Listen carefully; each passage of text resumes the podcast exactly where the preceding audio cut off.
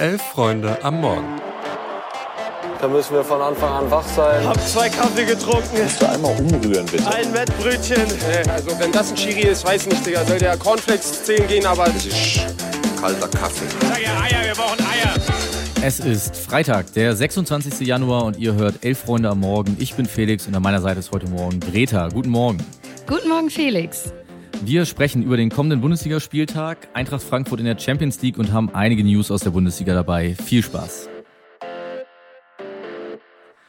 Beginnen tun wir wie üblich in der Freitagsfolge mit einem Blick auf den anstehenden Bundesligaspieltag. Nach dem historisch ist vielleicht etwas zu viel gesagt, ging es ja dann doch nur um drei Punkte, aber nach dem mindestens mal sensationellen Sieg der Bremer über die Super Bayern am vergangenen Sonntag stehen die Bremer vor der Aufgabe, den Sieg nun auch zu veredeln. Im Heimspiel geht es gegen den SC Freiburg und wer jetzt eins und eins zusammenzählen kann, der weiß natürlich, wer uns das jetzt mal einordnen soll.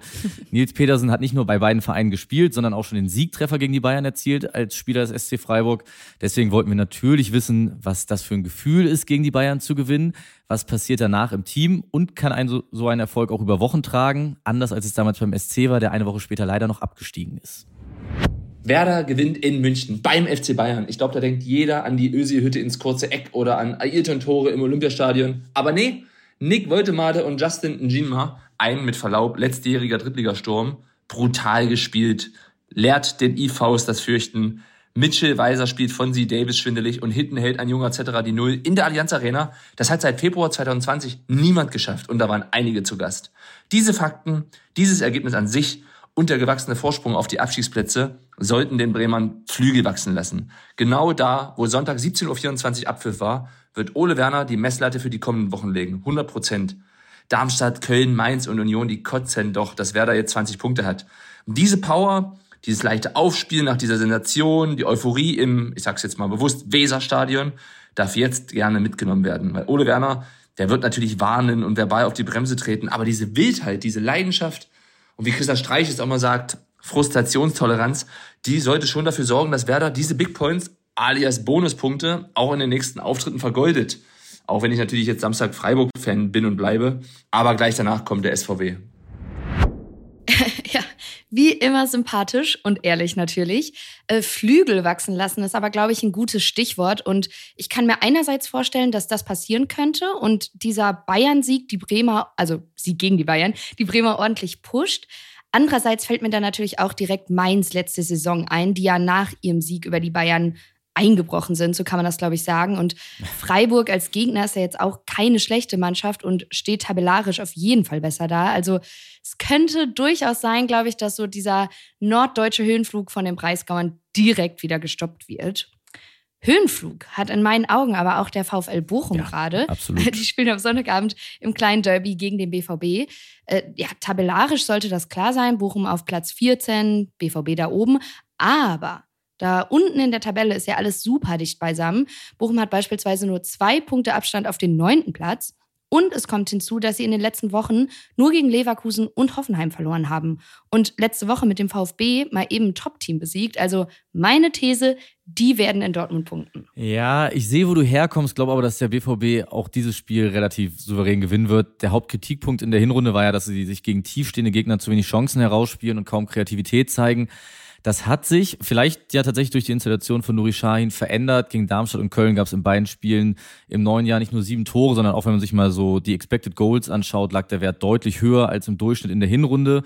Deswegen befürchte ich für den VfL oder aus VfL-Sicht, dass es ihnen ähnlich ergehen wird wie den beiden eben genannten Teams und der BVB den Druck auf den VfB so langsam erhöhen kann. Stimmt, ich würde aber trotzdem behaupten, dass Köln und Darmstadt, also die letzten beiden Gegner von Dortmund, nicht so eine Herausforderung waren, wie es der VfL potenziell sein könnte. Also ganz egal, wie das jetzt ausgeht, so oder so, ich glaube, es könnte irgendwie wegweisend für den BVB sein und dass man danach so eine bessere Idee hat, wo sie stehen, beziehungsweise wie sie so ja, rückrundentechnisch drauf sind. Wird auf jeden Fall entscheidend für den VfB Stuttgart, die jetzt die letzten beiden Spiele verloren haben. Und da finde ich tatsächlich, dass vor allem Sebastian Hoeneß aktuell absolut an Profil immer weiter gewinnt. Ja. Hat ja bereits in der Hinrunde darüber gesprochen, dass ihm völlig klar ist, dass es eine Phase geben wird in der Saison, in der drei, vier Mal verloren wird. Das sagen viele in solchen Phasen, aber ich habe mal wenig in die Pressekonferenz reingeschaut und muss sagen, da passt aktuell eigentlich jedes Wort. Der wirkt total tiefenentspannt, spricht viel von den Inhalten, die sie auf den Platz bringen möchten. Und ich glaube, dass alleine die Ruhe dafür sorgen kann, dass wenn Afrika und Asien Cup einmal vorbei sind, der VfB ganz locker unter den Top 6 bleibt.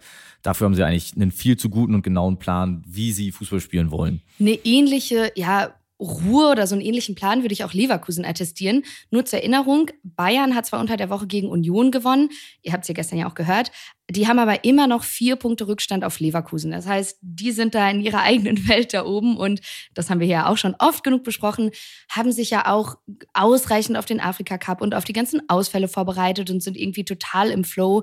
Und ich glaube, dass die Gladbacher das jetzt nicht äh, unterbrechen werden am Wochenende. Ich würde mal behaupten, dass es Saisons gab, wo dieses rheinische Nachbarschaftsduell viel spannender war, was die reine Ausgangslage betrifft, weil es einfach offener schien. Und jetzt ähm, nicht nur wegen Leverkusen, sondern auch weil Gladbach in meinen Augen gerade einfach wenig Stabilität hat, scheint das Ganze im Vorfeld doch ja recht klar.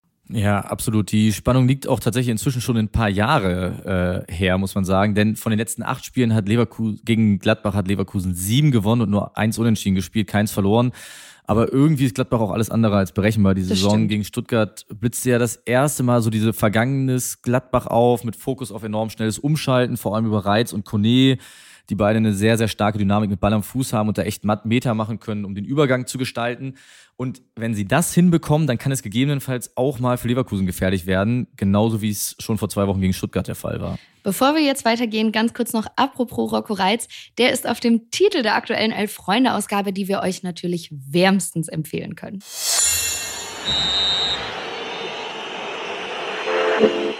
So, schauen wir doch mal aufs internationale Geschäft. Frankfurt unterliegt in der Champions League dem FC Barcelona mit 0 zu 2. Damit ist die Eintracht aus der Champions League ausgeschieden. Es gab ja noch eine kleine Chance auf den Viertelfinaleinzug. Dafür hätten sie aber gewinnen müssen und ja, das haben sie halt nicht. Barca war klar überlegen, konnte die Eintracht gut ausschalten. Also Laura Freigang, die im Hinspiel für Frankfurt ja getroffen hatte, war ziemlich blass, beziehungsweise Barcelona konnte die total gut aus dem Spiel nehmen. Und äh, dann kam auch noch so richtig Verletzungspech für Frankfurt dazu. Ja, genau. Schon in der ersten Halbzeit musste Geraldine Reuter raus. Für sie kam dann Lisanne Gräve. Zusätzlich musste dann zur Halbzeit auch die Torhüterin Stina Johannes raus und dann wenig später auch noch Tanja Pavolek ein bisschen sinnbildlich für die gesamte Gruppenphase der Eintracht irgendwie, ja, oder? Ja, absolut. Also ich finde, es zeigt, das Niveau ist da. Es gibt die spielerische Klasse. Man hat tolle Spielerinnen. Ich möchte nur mal an das Elfmeterschießen im Playoff äh, zur Champions League gegen Juve erinnern und was Dina Johannes da alles gehalten hat. Es zeigt jetzt aber auch, es hakt an manchen Stellen noch. Vielleicht hat man auch so ein bisschen Respekt vor dem Ganzen und dann kommt halt irgendwie auch noch Pech dazu. Ja, absolut. Ich finde es eine super typische Champions League Debütsaison, wie man sie eigentlich immer wieder erlebt. Das Team ist gut, teilweise auf Augenhöhe, aber Druck und auch die Qualität der Gegner ist dann doch einfach nochmal anders als in der Bundesliga beziehungsweise in einigen Bundesligaspielen. Dazu kommt Doppelbelastung. Da wurde, Achtung, Phrase, eine Menge Lehrgeld bezahlt, die sich langfristig aber auszahlen kann für die Spielerin, wenn sie das dann schaffen, sich nochmal für die CL zu qualifizieren.